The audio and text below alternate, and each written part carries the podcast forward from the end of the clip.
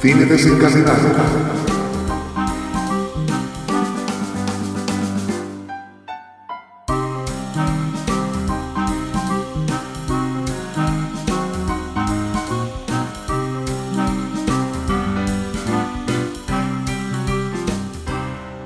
Muy buenas, bienvenidos, bienvenidas a un nuevo podcast de Cine Desencadenado.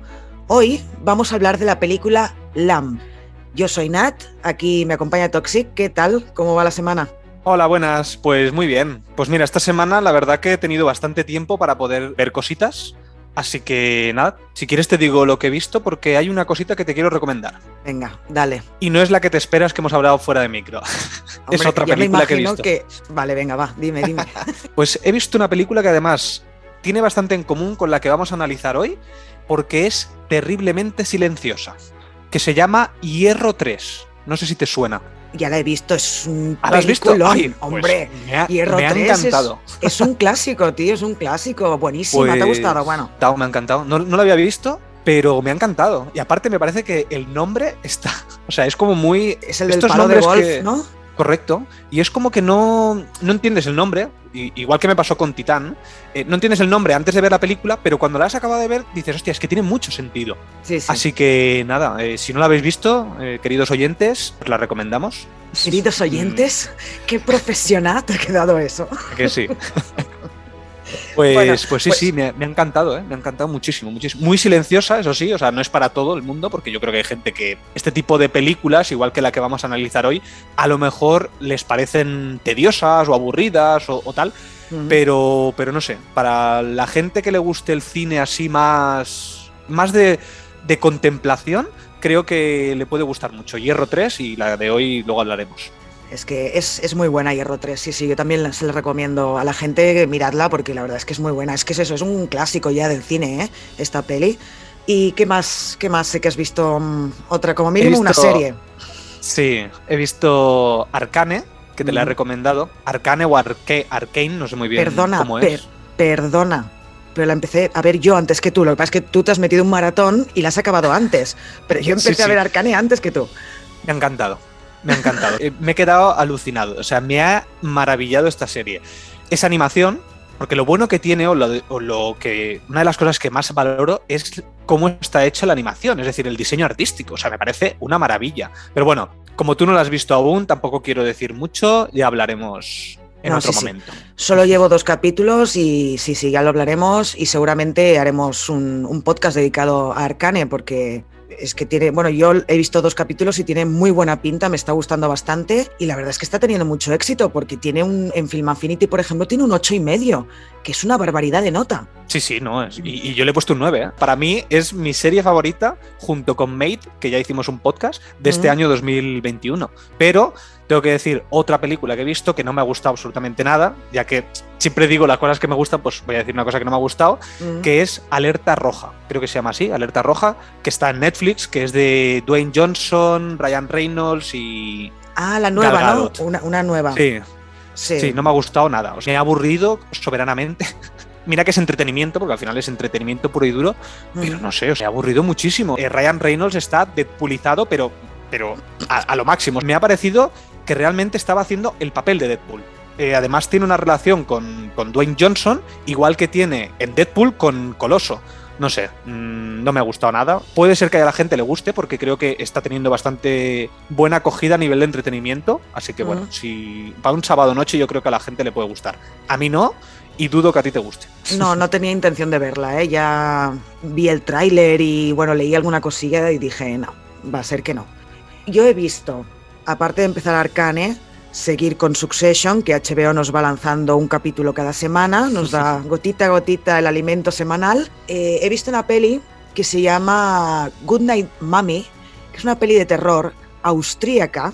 A ver, no da miedo, pero da, da como bastante angustia. O sea, si, por ejemplo, para aquella gente que no sabe si tener hijos o no, esta película va a hacer que no quieras tenerlos. Joder. Madre mía, qué bien la pintas. No, está bien, ¿eh? a, mí, a mí me gustó y, y realmente la noche en que la vi soñé con la película. Eso se quiere decir que se me quedó algo bastante en la, en la retina. Entonces, yo... O sea, es de terror, entiendo, ¿no? ¿Has dicho?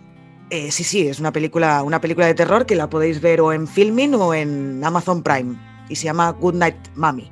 Y la verdad es que está bien, es cortita además, 99 minutos, o sea que... Muy bien. Ah, bueno, sí, Pues- perdón, perdón, sí, ah. también he visto algún, eh, un- dos episodios de, de la historia del cine, una odisea. ¿Te acuerdas Ay, que lo comentamos hace Sí. un par de podcasts? Eh, bien, me está gustando, es muy ilustrativo y muy educativo además, o sea, aprendes un montón y porque eso no va desde los principios del cine hasta la, hasta la época actual y me está gustando. Está muy bien hecho, no se ciñe solo al cine estadounidense, sino que va más allá, ¿no? Va, trata de- del cine alrededor del mundo, básicamente, y eso está muy Mm. bien y se agradece que no siempre estemos con lo mismo, pensando que el cine nació allí, se crió allí, creció allí y está ahí ahora mismo, porque no es verdad, ¿no? Hay cine en todo, en todo el mundo. Bueno, una de las cosas positivas que ha, tra- que ha traído las plataformas es que estamos teniendo mucha variedad de series y, y películas de alrededor del mundo. Que eso yo creo que es una cosa positiva. Así que bueno, cosa que antes parecía que solamente había Hollywood, porque solamente llegaban al cine las de Hollywood. Bueno, a ver, estamos tú y yo estamos en Barcelona y tenemos la suerte de tener muchísimos cines con muchísimas salas en las que se puede ver todo tipo de cine. y sí, sí, siempre se ha podido ver. claro. Nosotros sí, pero No, yo te digo me- que, que hay gente de pueblo que le era imposible ver una película que no fuera la que estaba en cartelera, que era dos o tres como mucho. Claro, porque no había sí, ni salas multicine. En pueblos o ciudades pequeñas, claro, tienes una sala o dos y, y puedes ver lo que hay. Sí, sí, es verdad. Eso, eso sí que es cierto, sí. Muy bien. Si quieres empezamos a hablar de, de LAMP, Muy bien. pues empezamos.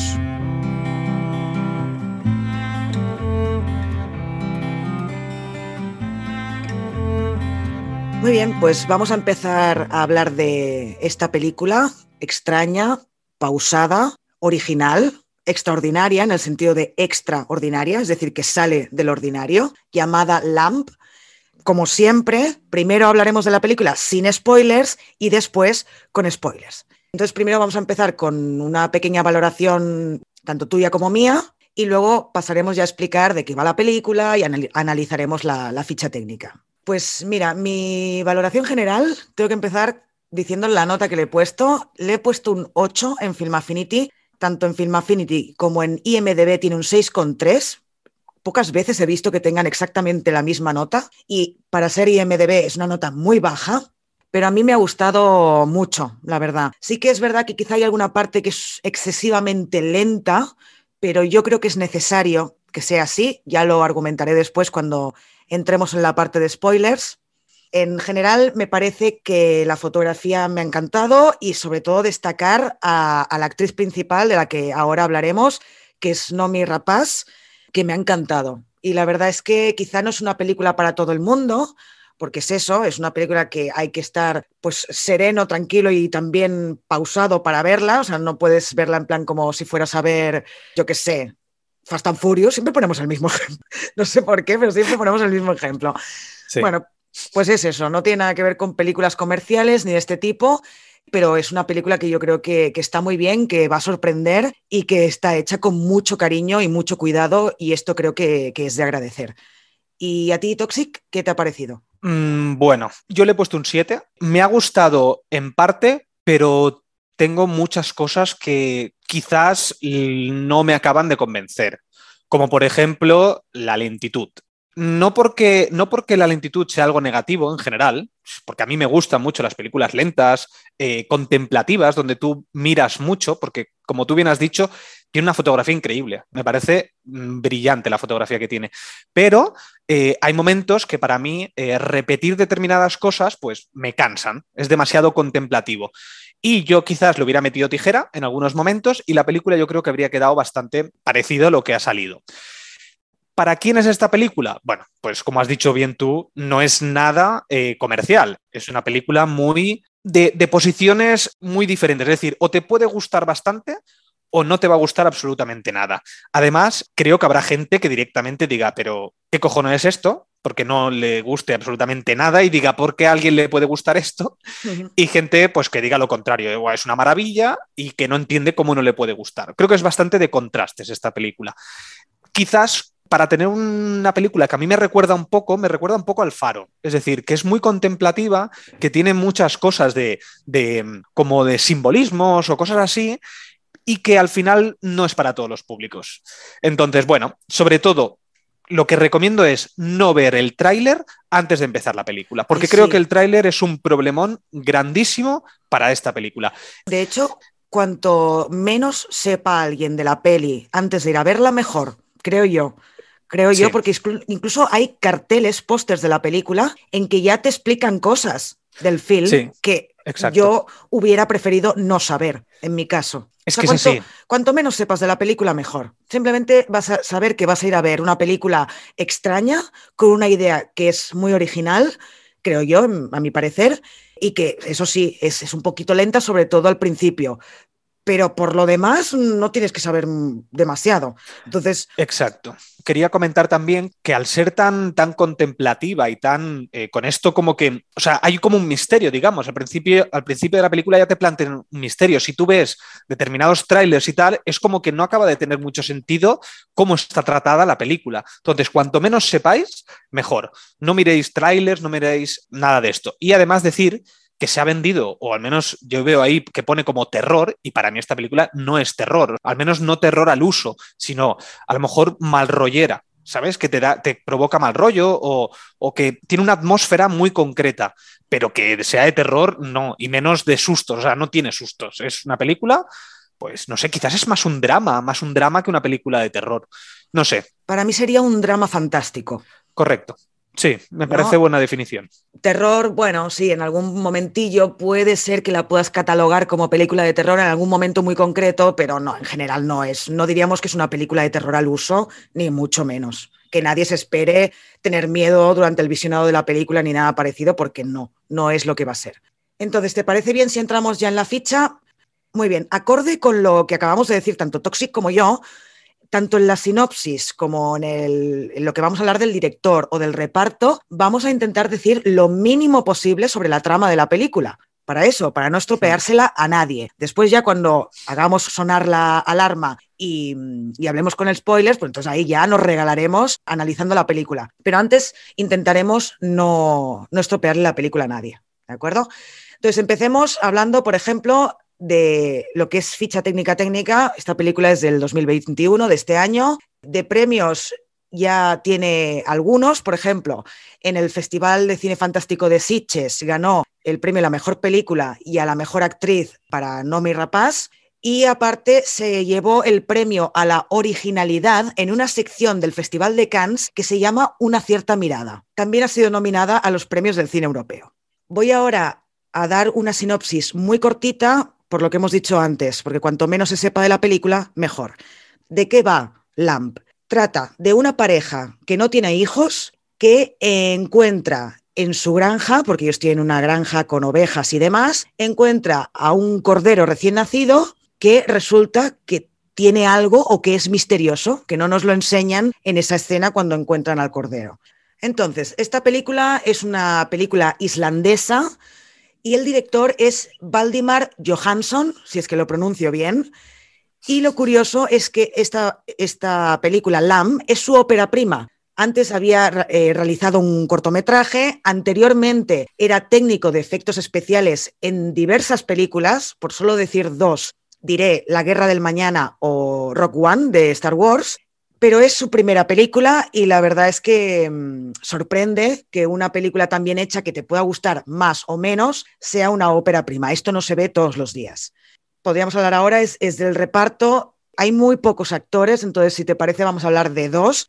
Si quieres, primero hablemos del actor, que es del que tenemos menos cosas a decir, como mínimo yo, que es, a mm. ver si lo sé pronunciar, el actor se llama Hilmir Snaer Wonason que hace el personaje de Ingvar, no te rías de mi cabrón. Es que es muy chungo. Bueno, no sé, cómo se dirá en islandés, pero bueno, a saber, más o menos. Entonces, bueno, este actor yo no lo había visto nunca, es bastante desconocido, pero en la película está correcto. No muy correcto, a mí me pareció que estaba bien, pero ya está. No sé qué te pareció a ti.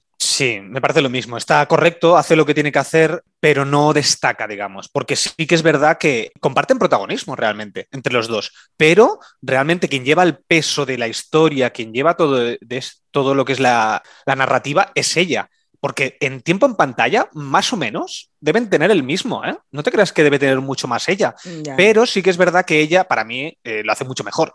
Bueno, Entonces él que- se queda como un paso por debajo. Yo creo que también ella es la protagonista. Es decir, sí, es verdad que más o menos el tiempo en pantalla podría ser un poco igual, pero yo creo que, que hay un poco más para ella y ella lleva el peso de, de Sí. toda la trama. Eh, yo Sí, sí, sí, sí, estoy de acuerdo. siempre lo digo, ¿no? Cuando tenemos que detectar quién es el protagonista de una película, de una serie, tenemos que preguntarnos quién toma las decisiones. Y el personaje que tome las decisiones importantes es el protagonista. Normalmente Mm. siempre se cumple esto. Entonces, pues pasemos a hablar de, de la actriz protagonista, que es Nomi Rapaz, interpreta el personaje de María. No sé cómo lo habrán doblado al castellano, porque nosotros la hemos visto en versión original.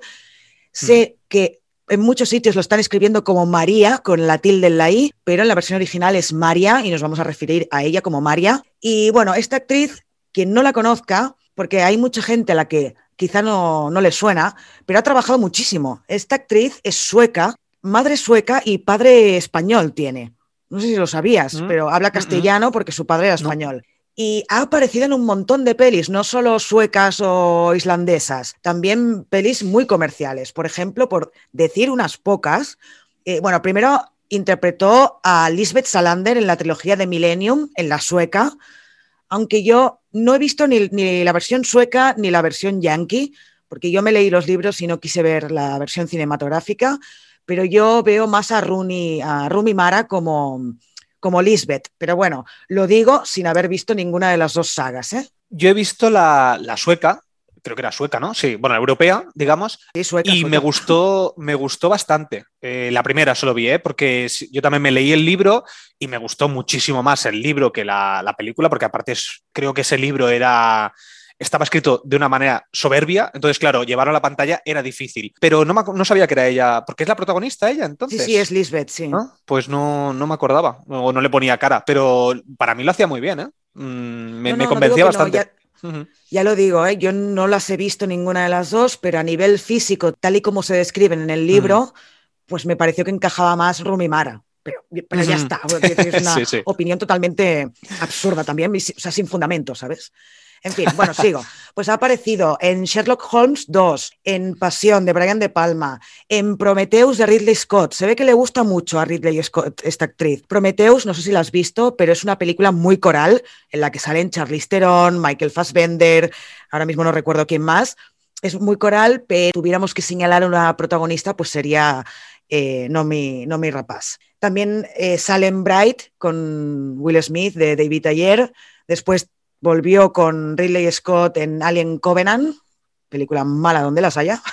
Y el año que viene, en el 2022, protagonizará el biopic de María Calas, que se llama Calas, eh, dirigida por, por Nicky Caro, y ella evidentemente pues será la protagonista también. Cuando nos dicen no mi rapaz, quizá no te viene su cara a la cabeza, pero es que la hemos visto mil veces y la verdad es que esta chica ya apuntaba maneras desde hace mucho tiempo. Entonces, ¿qué voy a decir de la interpretación que realiza Lamb? Me parece maravillosa. Quizá al principio de la película pensé, bueno, pues tampoco es para tanto, y ya sabía, ¿no? Que le habían dado el premio en Sitges a la mejor actriz, y pensé, bueno, pues no hace bien, pero tampoco es para tirar cohetes. Hostia, pero a medida que avanza el largometraje, es que es brutal esta tía, ¿eh? Además, esto no lo hemos comentado, pero sí que es verdad que en esta película hay poco diálogo, ¿no? Eh, se basa mucho en los silencios, en, en, en, la, en, contarte la historia mediante las imágenes y no tanto mediante diálogos. Y entonces, claro, la interpretación física de los actores es muy importante. Y esta mujer me parece que está espléndida. No sé qué opinas tú. Me ha gustado mucho, pero quizás no tanto como a ti, por lo que veo, porque la película me ha gustado pero hay muchas cosas que a mí se me han hecho como tediosas, ¿sabes? Que también obviamente la película es así, ¿eh? Ojo, eh, no es que no tenga que ser así. Entonces, los problemas que tengo con lo que es la actuación o lo que es eh, ella, creo que es más por la parte de cómo está escrita que no lo que es la interpretación, porque yo creo que ella lo hace muy bien. Me convence totalmente de, de todo lo que hace en todo momento muy por encima de, del, compañero. Es que destaca muy por encima de él. Hay momentos que creo que, sobre todo, como tú bien has dicho, en la primera parte quizás no tanto, pero sí que hay momentos cumbres que para mí lo hace perfecto. Hay un par de momentos que me parece que está sublime. Pero el resto de la película quizás tengo algún problema con el personaje en sí, pero creo que sí, la ha hecho muy bien, ¿eh? O sea, mm, no le puedo sacar ningún pero así grande, simplemente es que creo que no he conectado con algunas cosas. Bueno, ya lo hablaremos después cuando hablemos con spoilers. Claro, claro, ya te entiendo que no quieres no quiero decirte más. Claro, hmm. eh, ya lo hablaremos después, pero a mí me parece que el personaje está muy bien escrito, que ella lo hace muy bien, pero que el personaje también está muy bien escrito, pero bueno, lo discutimos luego en los spoilers, si te parece. Vale, pues antes de entrar en spoilers, para aquellos que no la han visto, me gustaría profundizar un poquito más sin llegar a decir spoilers. Es decir, eh, la atmósfera que crea en esta película me parece que es sublime. Creo que está muy bien hecha, tanto por la fotografía como por la ausencia de música, porque no hay música en ningún momento excepto momentos muy puntuales. Por ejemplo, la, cámara está totalmente quieta la mayoría del tiempo y solamente se mueve cuando los personajes están nerviosos. Entonces, a mí eso me, me atrapa mucho. Entonces, como he dicho antes, al ser tan contemplativa, si no conectas, es muy probable que a los 15-20 minutos salgas de la película totalmente, porque es difícil entrar en ella. Eso sí, si entras, creo que está muy bien. A mí, por ejemplo, hay una cosa que me sucede cuando voy por la montaña a hacer alguna excursión, y es que me da muy mal rollo cuando los animales se me quedan mirando. Te lo juro, o sea, el otro día estaba ahí en, en los Pirineos y había una vaca justo cruzada en medio del camino y aparte, ya estaba anocheciendo, eran ya las seis, seis y pico y tal, y ya estaba anocheciendo, ya estaba como en penumbra, y te lo juro que me da mal rollo. No sé, es una cosa que yo tengo con las miradas de, los animales y sobre todo los animales que se quedan quietos totalmente. Y yo creo que la atmósfera que plantean aquí, con, como tú bien has dicho antes en la sinopsis, esto va de, una familia o una pareja que tiene una, una granja de ovejas. Y a mí, toda la primera parte que vemos mucho esta contemplación del, trabajo que van haciendo diariamente, estas ovejas que, que, las enfocan muchísimo, me dan un mal rollo o sea, me, crean una sensación de incomodidad brutal. Entonces yo conecté muchísimo con la película en este inicio. recomiendo a la gente que si se la pone, intente aguantar. Meterse, exacto, aguantar y meterse dentro de esa granja, dentro de ese sitio donde están pasando las cosas, digamos que se metan ahí dentro. Y si consiguen meterse, yo creo que les puede gustar. Si no se meten, ya te digo yo que es bastante probable que no le, no le guste, porque lo van, van a desconectar, van a coger el móvil y te vas a desconectar. Yo es, es, lo que he dicho antes y que ya lo razonaré después, pero es eso, creo que esta primera parte, que es bastante lenta, por no decir muy lenta, es muy necesaria para entender la película, para después. Entonces no voy a decir más, pero, y es verdad que se hace muy lenta y a mí se me hizo un pelín lenta y a mí normalmente las pelis no se me hacen lentas, a menos que, sea un bodrio de película, ¿eh? pero aunque sea muy lenta, si es buena, yo estoy pendiente y se me hizo un pelín lenta. Pero lo que, os he, lo que he dicho antes cuando estabas hablando tú, que hay que aguantar. Es decir, puede que se te hagan los, los primeros 30 minutos un poco largos, pero aguanta porque vale la pena. Yo os lo recomiendo, aguantad porque después vais a ver algo que os va a sorprender o como mínimo que algo que, de lo que no estamos habituados en el cine. Que ya os digo, ¿eh? en en, el Festival de Cannes le dieron el premio a la originalidad. algo de hmm. original tendrá. Pero bueno, entonces ahora sí, hacemos sonar la alarma y entramos con spoilers.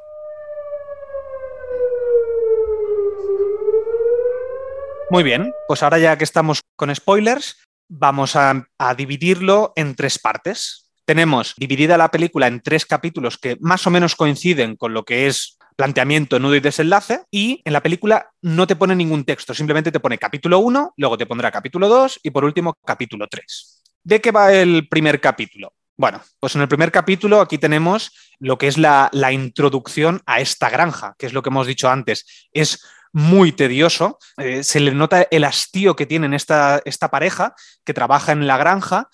Vemos el día a día de, de lo que están haciendo. Por ejemplo, eh, van a, donde están las, ovejas, las cuidan, las alimentan, ves cómo están pariendo y bueno, lo que es el día a día en una granja. Y además vemos lo que es el paisaje, que están en medio de la nada y con, un, con una soledad que destaca muchísimo.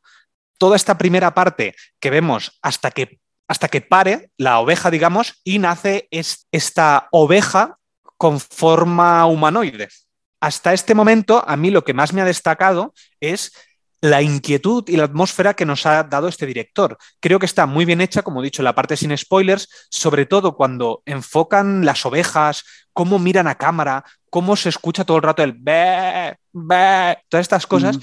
Me encanta. O sea, está de una, hecho de una manera brutal, porque yo entro en la película directamente. Además, una de las cosas que más me gusta a mí de la fotografía es que esté quieta la cámara. Y aquí excepto en algunos momentos concretos, está totalmente quieta y la fotografía es simétrica la mayoría de las veces. Es una puerta, justo está en medio, hay dos ventanas, están separadas justo en la mitad. O sea, toda esta parte creo que es un, planteamiento de que todo lo que sucede en esta granja es hastío, quietud, o sea, que no pasa absolutamente nada. Sí, y además creo que es muy destacable la palabra que has utilizado, que es tedio, porque no es aburrimiento, son cosas muy diferentes. O sea, para mí la palabra que define a esta pareja viviendo juntos y cuidando la granja cuidando de los animales que tienen es precisamente que están en una situación tediosa, en una situación mecánica en la que además siempre el paisaje siempre está como nublado,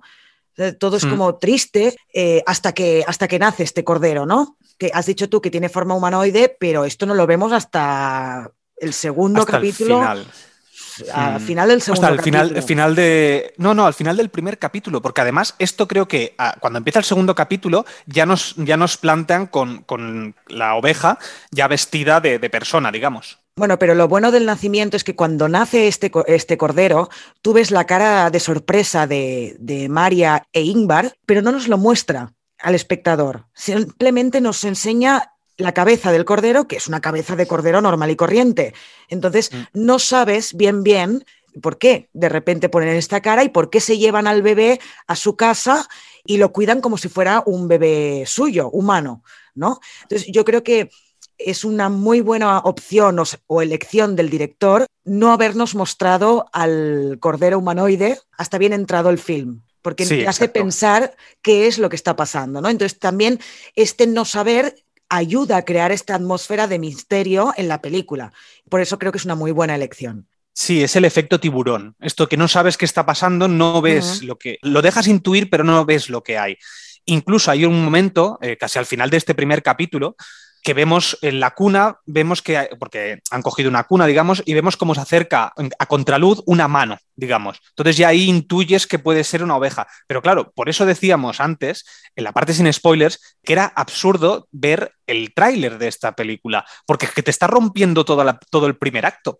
A, mí me hubiera gustado muchísimo no haberlo sabido, porque entonces sí que me crea un interés mayor. En cambio, al haber visto el tráiler es como que pero si ya sé lo que va a aparecer después, es que ya lo he visto. Son esas cosas que a mí no me gustan de los trailers. Entonces, es que me da una rabia que enseñen esto en el tráiler, no tiene ningún sentido. Lo que quería comentar también es, bueno, esto que he dicho antes en la parte sin spoilers de que por qué creo que es tan lenta esta primera parte, es porque lo que se nos muestra, más allá de la historia del Cordero, cómo dos personas explotan la naturaleza, ya sea el campo o ya sea la vida animal. Y esto tendrá muchísima relación con el final de la película, que ya lo comentaremos cuando entremos en el capítulo 3. Pero es muy importante y sí que es verdad que es repetitivo. Yo pensando, pero ¿por qué me vuelven a enseñar cómo alimentan a las ovejas otra vez? Porque creo que sale dos veces, casi, casi calcada la escena. Pero sí que vemos este, esta explotación continua de estas dos personas tanto eso, ¿no? En el campo, sembrando y tal, como en, las ovejas y las, las, escenas de los partos, que son muy directas y, que además son reales. Quiero decir, no está hecho esto con efectos especiales. No, no, no. Realmente se, nota, pero bueno, que también lo he leído, que los partos son, son reales y ellos ayudaron a, la, a las ovejas a, a, parir. Yo creo que esto es muy importante y si hubiera sido menos tiempo de metraje esta parte de explotación de la naturaleza, yo creo que no se entendería bien el final de la película. Pero bueno, ya sea un caso, cuando entremos en el final, me extenderé un poco más, en, la, explicación, sí. Me parece bien. A mí comentar de esta primera parte es que también tenemos, al igual que tenemos el hastío, el tedio este que tienen de, de, estar en la granja al trabajar el día a día, también vemos la relación entre ellos dos, que es muy importante. Vemos que tiene una relación que en ningún momento se dan un beso, vemos que en ningún momento están cómodos los dos, uno reposando sobre el otro, cosas así, no, están como muy separados, hay como un muro invisible entre los dos. Incluso hay una cosa, la única conversación casi que creo que hay en este primer capítulo es cuando están sentados en la mesa y el chico le dice, bueno, el chico, el hombre, le dice, han dicho que, que los viajes en el tiempo son posibles. Y entonces él dice algo como que se puede viajar al futuro o algo así, y ella dice, yo preferiría viajar al pasado. Entonces aquí ya nos están planteando una cosa que se resolverá después, que es que ha pasado algo en el pasado y por el cual están así. Están con estas, porque no se les ve enfadados, simplemente se les ve como sin vida, o sea, están como, como un robot en piloto automático. Todo esto te lo están planteando en esta primera parte. Y en el momento que nace este, este cordero, con forma humanoide, que no, sabremos hasta un poco más tarde, pero en ese momento ya vemos que las caras de ellos dos cambian radicalmente. Empiezan a mirarse y empiezan como a sentirse, o al menos yo lo intuí así, como a sentirse más cómodos y que han recuperado algo. Que más tarde sabremos que sí, obviamente han recuperado un hijo o una hija en este caso. Creo que está muy bien planteado en este inicio, porque yo esto te lo comentaba fuera de micro, pero yo por un momento no entendía muy bien qué pasaba con las ovejas. Y yo pensé, digo, el chico se echa a llorar en el tractor, se, pone a llorar ahí de repente y tal, y digo, ¿por qué se echa a llorar después de que haya nacido el, el bebé? Digo, porque cuando estaban juntos se les veía como felices, pero aquí de repente se echa a llorar. Yo pensaba que este, esta oveja humana era fruto de una violación de este hombre a la oveja. O sea, te lo juro, por eso digo, ¿pero qué pasa aquí? O sea, yo aquí ya estaba elucubrando cosas raras, mm. pero bueno, luego sabremos que no. Pero me ha hecho gracia comentarlo porque te lo he dicho fuera de micro, porque era, parecía muy raro todo lo que estaba sucediendo. Sí, y otra cosa también a, tener en cuenta es que antes he dicho, ¿no? ¿Quién, ¿Quién toma las decisiones en la película para saber quién es el protagonista? Y es la madre la que toma la decisión de coger al bebé y llevárselo a casa, porque de hecho mm. dura muy poco esos minutos en que ves que él no está seguro de, lo que está pasando o está como incómodo hmm. con lo que está pasando. En cambio, ella, desde el segundo uno, está encantada con la situación. Y él, por eso, luego se ve esta imagen en, en, la que está en el tractor llorando, porque claro, le recuerda a su hija, a Ada, no sé qué, no sé cuántos, pero, pero sí que al principio no acaba de estar, quizá, no sé si de acuerdo, pero hay algo en, todo eso que le molesta. Después se habitúa y todo se normaliza, ¿no? Pero al principio sí que es ella la que no tiene ninguna duda. Es ella la que ya se erige como madre de este cordero. A él le cuesta un poco más. Exacto. Entonces ahora ya llegamos como al final de este primer capítulo, que es cuando desaparece Ada. El chico, le llamo el chico porque es que el nombre me cuesta mucho. Entonces el chico es que me cuesta mucho decir Ingvar, Ingvar eh, se va como al establo y deja la puerta abierta, ¿vale? Entonces Ada desaparece, pero no he dicho una cosa que para mí es muy importante, es que ha habido durante un buen rato que la cámara nos ha estado enfocando a una sola oveja que estaba como ahí inquieta y vemos que se ha escapado. Hay una oveja que está suelta. Vemos como desaparece Ada, desaparece y entonces los dos se ponen muy nerviosos y después veremos que esto les recuerda a algo que pasó también en el pasado, que es cuando desapareció la hija real. Entonces aquí se ponen muy nerviosos. Por primera vez la cámara, en todo lo que, en todo este primer acto, no se ha movido ni un milímetro. Y aquí es cuando empieza a moverse. La cámara empieza a hacer una cámara en mano, que es lo que a mí no me gusta, que siempre te digo. Empieza a moverse porque, claro, vemos como ellos están corriendo por el campo, están gritando, hada, hada, tal, no sé qué. Hasta que se encuentran a la, oveja, a la oveja mayor, digamos, a la madre, junto a Ada, que es la ovejita pequeñita, al cordero, que está como junto a ella. Y está con su madre. La rescatan. Mm. Está con su madre, claro, la ha rescatado. Claro, pero es que además es que hay varias escenas en que se ve que la madre oveja va de enfrente de la habitación donde está Ada y hace be, como diciendo, está mi hija ahí, ¿no? Esta explotación que se ha visto en la primera media hora del film tiene como su explosión en el momento en que le roban a, su hija, a la oveja, porque es ya la suma explotación de la naturaleza, ¿no? Robarle el cordero a, la oveja y, apropiársela como hija propia. Sí, sí, ahí hay una crítica. bueno, al menos yo lo entendí así. Todo, todo, esto se va sumando para llegar al, al clímax, que es el final de la película. Tenemos, por un lado, la explotación del campo y de los animales, y por otro, el momento en que María decide llevarse al, a Ada a su casa y criarla como si fuera hija suya, robándosela a su auténtica madre, que es la oveja. Exacto. Y aquí creo que, yo diría que es esto, estoy casi al 90 y pico por ciento seguro, que aquí es cuando por primera vez ya vemos el cuerpo entero de esta, de esta oveja. Y es cuando acaba el capítulo 1. Lo que pasa es que ahora estoy dudando, no sé si tú me lo puedes aclarar. ¿Cuándo mata la oveja? Bueno, a ver, el capítulo 1 acaba cuando ya han encontrado a Ada y vuelven a la casa y el capítulo 2 empieza, que vemos algunas imágenes bonitas de cuando María se lleva al campo y no sé qué, y vemos cómo ella tiene una pesadilla con ovejas y, con carneros que tienen ahí como los ojos iluminados y tal, se despierta mm. y ve que en la, en la ventana de Ada está otra vez la madre, la oveja, con el bebé. Entonces ella decide, coge la escopeta, sale de casa y le pega un tiro y la mata. La entierra. Y cuando está volviendo de enterrar a la, a la madre, vemos que el hermano de Ingvar, que en una escena anterior habíamos visto que sus amigos lo dejan tirado en la carretera y él va caminando hacia casa de estos dos, hacia la granja, pues ha visto toda la situación, ha visto cómo mataba a la madre de la oveja y cómo la enterraba.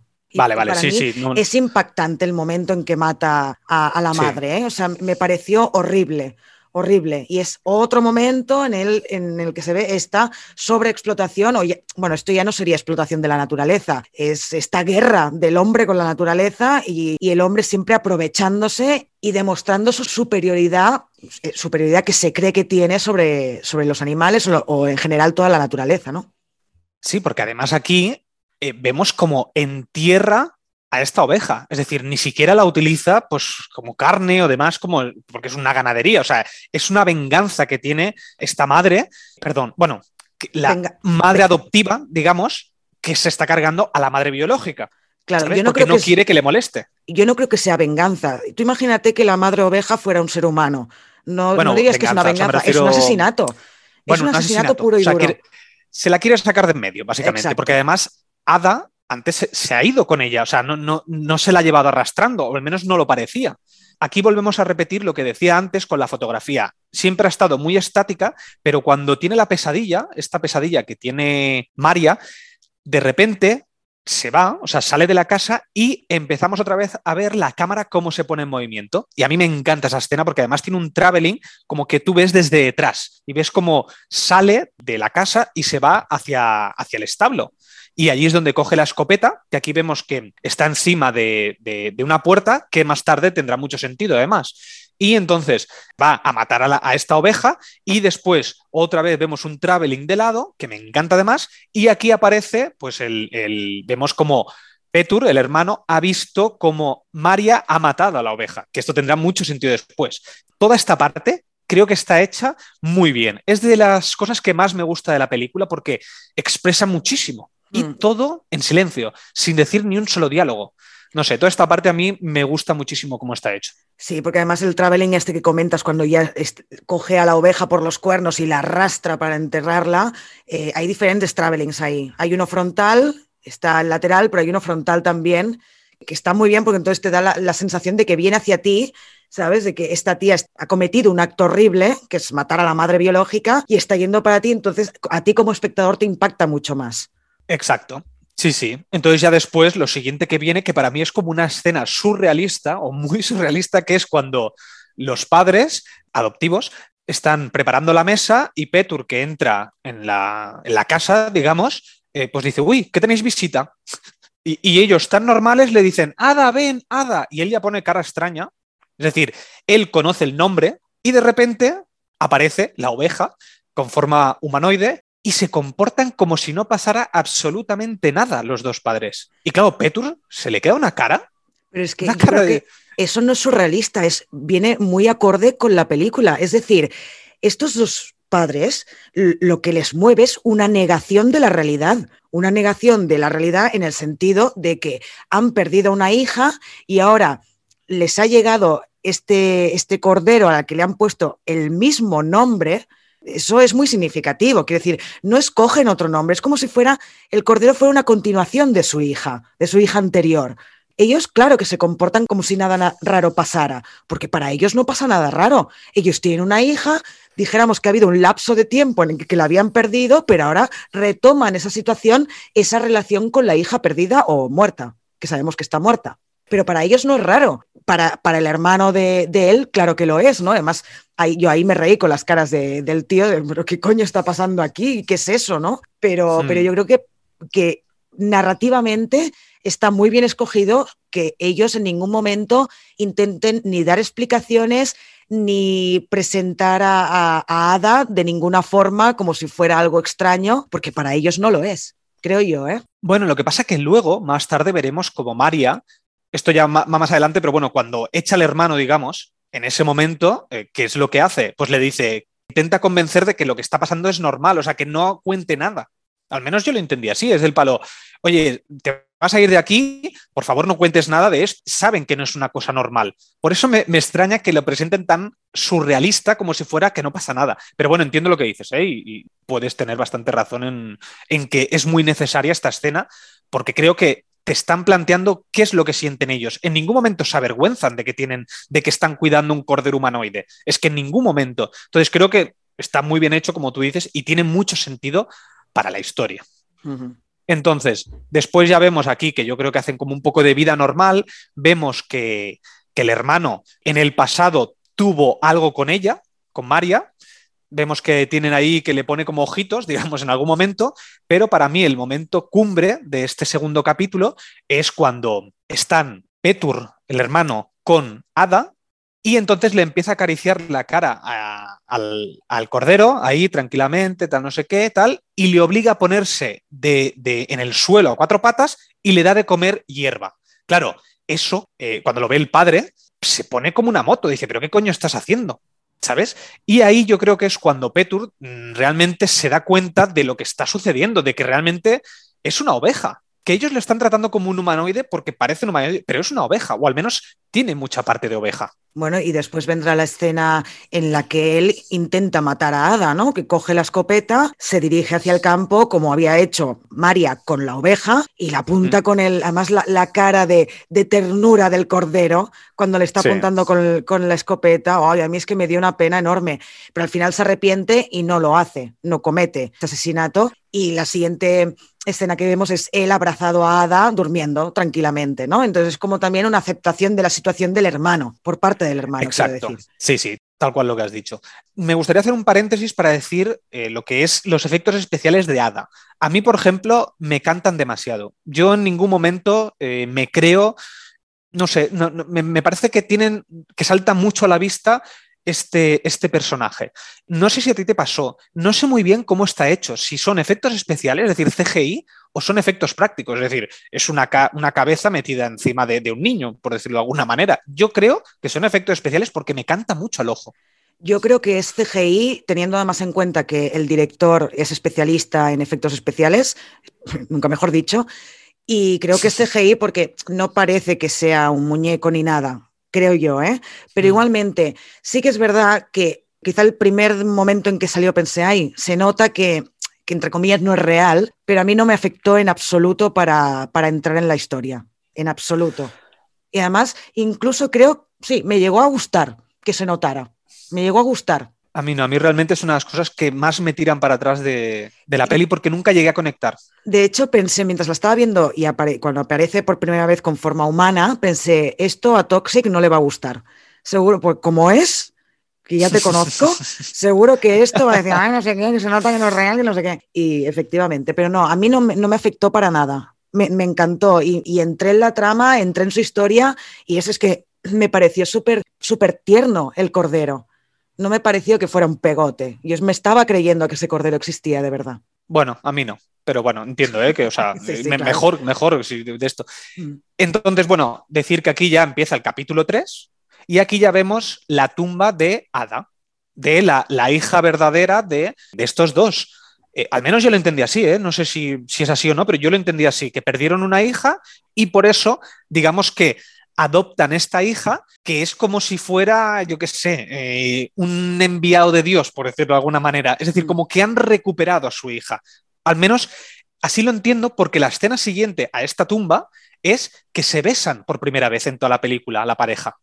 Aquí es ah. por primera vez donde se dan un beso y donde, si no me equivoco, es cuando, cuando, cuando hacen el amor. Se besan, hacen el amor. Es como que han recuperado su familia, su hermano está con, con Ada. Es decir, aquí es como que todo está bien. ¿Sabes? O sea, está todo eh, perfecto. Familia feliz, ya está. Mm. Exacto. Entonces ya aquí ya avanzamos y ya empezamos a ver como que tiene una vida feliz. Ellos dos vemos que están viendo la tele con, con el hermano, ponen un vídeo antiguo, se emborrachan, están como muy felices. Y para mí, en este momento yo estaba pensando, vale, esto es la calma antes de la tempestad. Exactamente. Tiene que haber un momento de tranquilidad, porque claro, aquí estaría, aquí acabaría la peli, digamos, ya está, somos felices, pero no, obviamente tiene que pasar algo.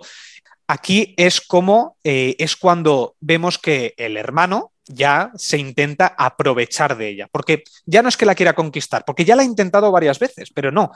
Como no lo consigue, ¿qué es lo que por dónde tira? Pues por lo que tú has dicho antes, por el chantaje, el chantaje de, de decirle, yo he visto cómo has matado a la madre de Ada, por lo tanto, si no haces lo que yo quiero, se lo voy a contar. No se lo dice tan directamente, es como muy sutil el cabronazo. Le dice, ¿sabe Ada que tú mataste a su madre? ¿no? Se lo dice así, de esta manera, para que ella sobreentienda lo que has dicho tú, ¿no? Que como no le, le, deje hacer lo que él quiera, pues se va a chivar. Y entonces María, muy acertadamente, y creo que lo hace muy bien, ¿no? Todo esto de se retira un poco, entonces lo encierra en una habitación. Y me encantó cuando ella se sienta al piano y empieza a tocarlo para, intentar silenciar o ocultar los gritos de, de Petur. Sí. Además, no sé si te fijaste, porque justo en esta escena, antes de que tocara el piano, vemos como Ada está en el establo y vemos la imagen que hemos visto varias veces cuando entra en este establo, que es que la escopeta está encima del marco de la puerta y aquí desaparece, ya no está la escopeta. Y aquí dije, uy, ¿qué ha pasado aquí? Y yo, tonto de mí, o yo pensaba, ya sabes que me gusta lucubrar, digo, a lo mejor es que está dentro del piano, por eso se ha, puesto con el piano y a lo mejor va a coger la escopeta para matarlo, pero no, obviamente no pasa nada de esto. No, no pasa nada de esto. Después al final de la película veremos qué había pasado con la escopeta, pero mira, yo lo que pensé fue que como la había cogido el hermano para matar a Ada, pues se había olvidado de volverla a poner en su sitio, ¿sabes? Yo también lo pensé. Yo es lo que pensé. no, le di, no le di mayor importancia a esto tampoco, ¿eh? Pensé, bueno, pues ya no está y ya está, nada más. Y una cosa que deberíamos comentar es que ya en, sobre todo en la escena cuando se emborrachan, que están viendo el vídeo y tal, Ada empieza como a, rechazar a su familia adoptiva, ¿no? Empiezas, la ves como que está incómoda, se retira, se retira de la habitación, no quiere bailar con sus padres. Es como, vosotros no sois mi familia. O sea, yo sé que tengo una familia y no sois vosotros.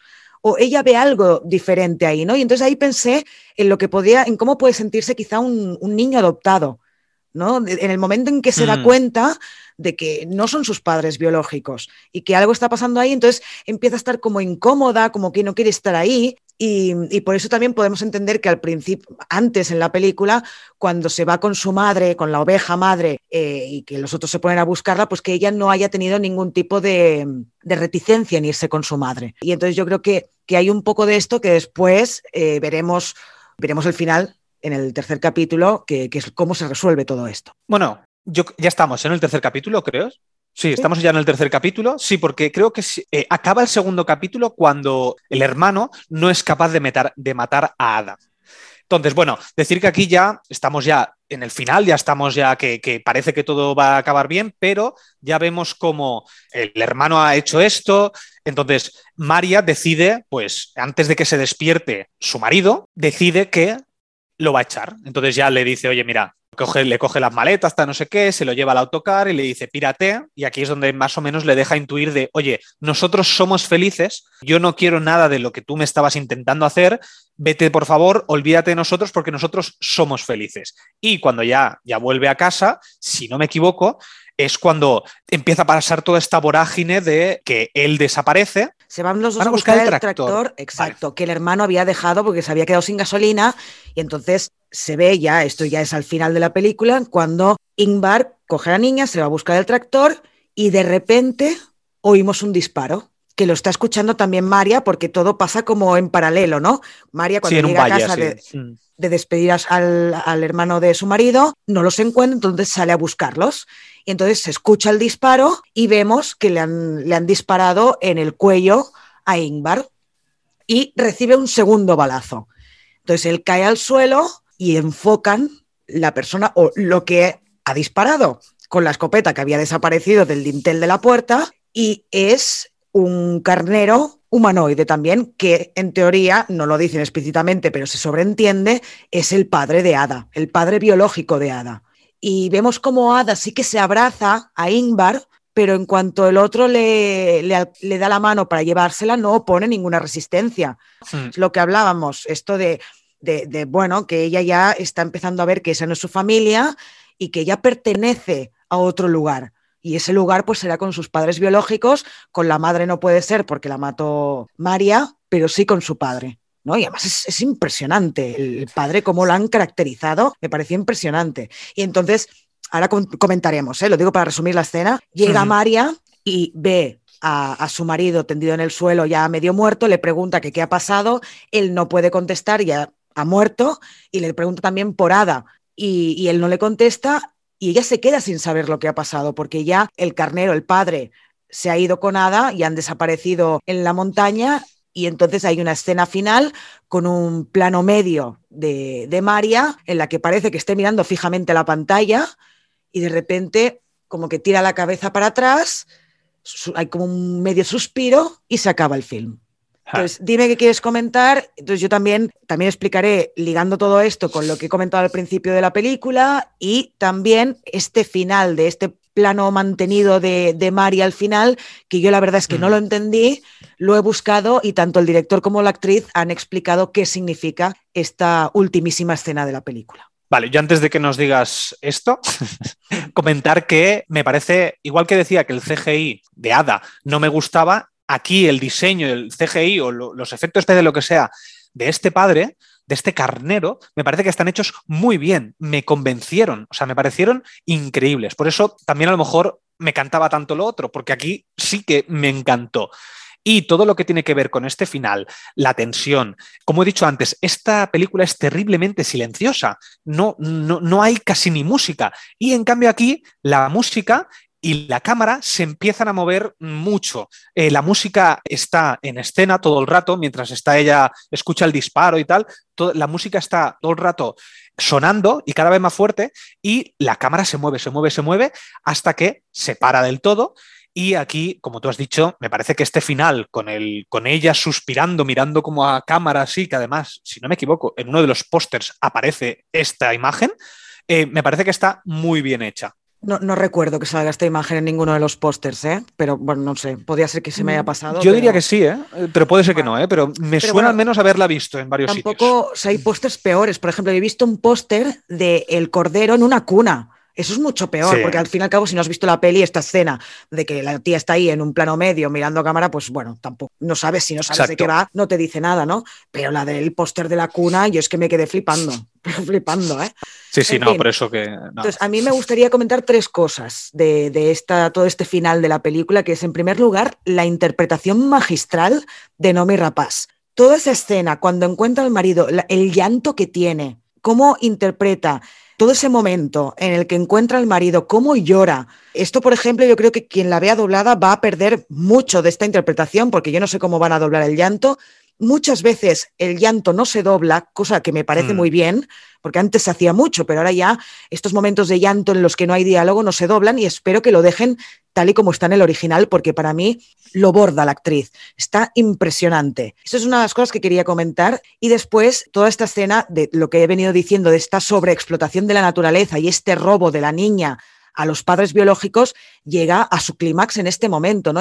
es cuando la naturaleza se revela encarnada en este carnero y cómo la naturaleza reclama lo que es suyo y se venga del ser humano matando al padre lo reclama llevándose a la niña y se venga del ser humano matando al padre. Para mí es genial el final de esta película y por eso creo que es muy importante que al principio hubiera tan, tanta escena en que se viera cómo explotaban esta pareja a la naturaleza y después, evidentemente, robando a Ada y después matando a, a la madre biológica. Sí, sí, tal cual. Aparte, el carnero no va a por ella, es decir, va a por él, porque no, no lo hemos dicho, pero ha habido un momento donde el carnero se estaba preparando, ha matado el perro. El perro ha muerto fuera de pantalla, pero ha muerto antes. Entonces, él ha estado esperando a que él estuviera solo. Ha ido a por él, no a por ella. Y yo creo que es también una parte de, tú has matado a, a la madre de Ada, pues yo mato al padre de Ada, o al, pad- al padre adoptivo de Ada. No sé, al menos yo, yo lo entendí así porque era como una venganza contra ella. Voy a matarte a tu marido y además te voy a robar a tu, a tu hija. No sé, yo lo vi un poquito por, por ese lado, ¿sabes? No sé, puede ser. puede Porque por eso se fue. Es que si no, yo no sé. No, no entiendo por qué se va. ¿Sabes? Porque además deja el arma. O sea, el arma la deja ahí, si no me Mm. equivoco. El trabajo ya está hecho. Su objetivo ya está cumplido, que era vengarse y recuperar a su hija. Mm. Decirte que del tema del doblaje que has dicho, ya sabéis que yo eh, soy mucho, muy defensor de- del doblaje, me gusta mucho eh, ver pelis dobladas, pero en este caso yo no la veía doblada, eh, la hemos visto en versión original además, pero es que no es necesaria verla doblada, porque es que no tiene casi diálogos, que hay muy poco diálogo. Yo la recomiendo esta, verla en versión original, simplemente eso. Sí, bueno, he visto el tráiler y no me ha parecido que esté mal doblada. He visto el tráiler después de ver la peli, porque ya sabes que yo tráilers antes de ver una película no los veo. Y Mm. me ha parecido que está bastante bien doblado, pero claro, yo espero, imagino y espero que esta última escena del llanto la dejen en la versión original, aunque sea la película, aunque Sí. esté doblada. Espero que sí. Sí, sí, yo creo espero que sí. Entonces, bueno, si te parece, te digo lo que han explicado tanto el director como la actriz de este Exacto. último plano sostenido de, de María. A ver, cuéntame. Em, a ver, a ver si, si me explico. Se ve que lo que nos han intentado explicar a lo largo de toda la película es que María coge algo o toma algo que no es suyo, Ada, porque necesita sanar algo que es la muerte de su hija biológica. Y esto ella no lo sabe a lo largo de la película. De ahí que podamos afirmar que ese momento en cuando llega el hermano de, de Ingvar, lo sientan a la mesa y no le dan ninguna explicación, podemos entender que Mm. ellos lo ven como la cosa más normal del mundo, porque se supone que María no se da cuenta de lo que está haciendo. A lo largo de Hmm. toda la película no se ha dado cuenta de lo que está pasando. Y además es verdad que María hay un momento que dice, creo que se lo dice al, al hermano de, de Ingmar, a Petur, le dice, cada instante con Ada es un regalo. ¿Vale? O sea, sí que hay un poco de saber que esto ha sido, como has dicho tú, ¿no? Una bendición o que ha caído del cielo, Ada, ¿no? Mm.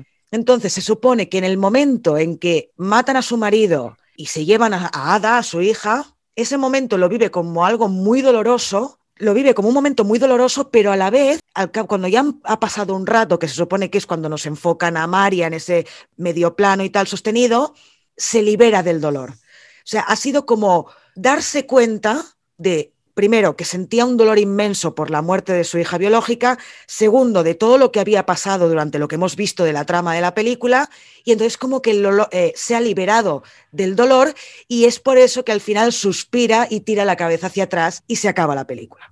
Yo creo que ahí sí que podemos ver con esta explicación que yo no, no lo había pillado todo esto, ¿eh? ha sido gracias a las declaraciones del director y de la actriz que podemos afirmar que la, la- la protagonista es ella, porque al fin y al cabo, al menos con lo que el director nos quiso em- explicar, lo que se está narrando aquí no es otra cosa que la historia de una madre que ha perdido a su hija. Ya está. O sea, esta, es, esta es una historia de maternidad, nada Hmm. más. Más allá de que tenga elementos fantásticos, de que la hija se suponga que es un cordero humanoide y tal. Lo que se está explicando aquí, lo que se narra es la historia de una madre que perdió a su hija, ya está. Y cómo al final consigue liberarse de todo ese dolor.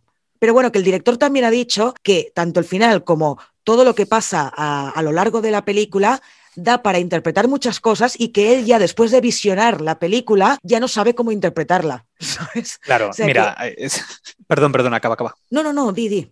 No, eso que, que a mí no me convence. A mí ya sabes que cuando son obras artísticas, como en este caso, o como en otros casos, como podría ser Titán o El Faro, que son muy de así de interpretaciones, no me acaba de convencer que me expliquen por qué han intentado hacer algo. Pero en este caso, si me lo explican, yo no he llegado a esa conclusión, por lo tanto, creo que es fallido. Entendiendo, entendiendo que no significa que yo no la valore, sino que cuando alguien te explica fuera de la película, te explica algo y quería que tú lo entendieras dentro de la película, para mí es fallido. Ojo, en ningún momento he dicho que el director pretendiera que tú entendieras eso. Son dos cosas muy diferentes. Vuelvo a citar a Haneke, que no sé cuántas veces lo he citado ya en lo que llevamos de, de episodios. Haneke dice, el buen cine debe plantear preguntas, no dar respuestas todos los directores que nos plantean preguntas, como puede ser el cine del mismo Haneke o Titane, que has nombrado tú, o El Faro, y esta misma, nos plantean preguntas en las que tú puedes dar tu propia interpretación. Ahora, eso no significa, ni mucho menos, porque si no, no tendría sentido el proceder artístico, es que el director o el guionista, quien sea, no tenga una explicación de su propia historia. Él, y es lo que he mm. comentado antes, él mismo ha dicho que la película tiene muchas interpretaciones. Ahora, él nos ha explicado por qué puso esa escena final con María ahí sola y con ese suspiro y ese tirado para atrás de cabeza. Son dos cosas diferentes. Entendiéndolo como que no es negativo. Yo cuando estoy viendo la película la disfruto. A mí me ha gustado la película, pero no me gusta a veces que fuera de esto te intenten decir, pues esto significaba tal. Ojo, que entiendo lo que dices y, lo respeto y me parece muy lógico. Pero precisamente la frase esa que tú me has dicho es, yo te planteo preguntas pero no respuestas. Y aquí te están dando una respuesta que para mí es coherente con lo que te ha explicado, pero creo que no acabo de, estar de acuerdo. Pero bueno, que entiendo, ¿eh? entiendo lo que dices. Aparte es arte, el arte muchas veces eh, es esto, es interpretación. Claro, pero lo que quería decir es que la película no te da una respuesta. La película se acaba con esa escena que yo personalmente no entendía que venía eso. No, no que venía así, a, que venía así porque es coherente, sino que qué significaba eso. El director simplemente lo que ha dicho es yo grabé eso y lo puse al final de la peli porque mi intención era esta, pero es que él lo que te está planteando son preguntas, no respuestas, porque la gran mayoría del cine que vemos, de las películas que vemos, te dan la respuesta. Es decir, el director, si hubiera querido darte explícitamente esta respuesta, la hubiera rodado de una forma muy diferente, como por ejemplo meter un diálogo en el que ella diga, ay, pues ya eh, con todo esto que ha pasado, ahora ya me siento mejor conmigo misma, me siento mejor con la situación que he pasado y con la vida que he tenido. Y no es el caso. Una cosa es que él fuera, porque le hayan preguntado, oye, esta escena qué significa, haya dicho, mi propósito, o sea, no mi propósito, mi idea era esta. Y la otra cosa es que te la plasme en la pantalla directamente que el problema para mí es cuando es un poco insultante incluso para el espectador cuando te muestran cosas claramente en la pantalla y no te dan, no hay brechas en la película para que tú puedas pensar. Yo necesito en el cine muchas veces brechas que me permitan pensar. Y creo que este tipo de películas como Lamb o Titane son de estos films que te permiten llegar a tu propia conclusión y a tu propia interpretación. Pero es lo que he dicho, como buen director o, buen guionista, no puedes plantearte una película sin tener tú una explicación de lo que está pasando. La otra cosa es que no te la muestren, que es lo que pasa en este film. Pero bueno, que todo esto es cuestión de gustos también, ¿eh?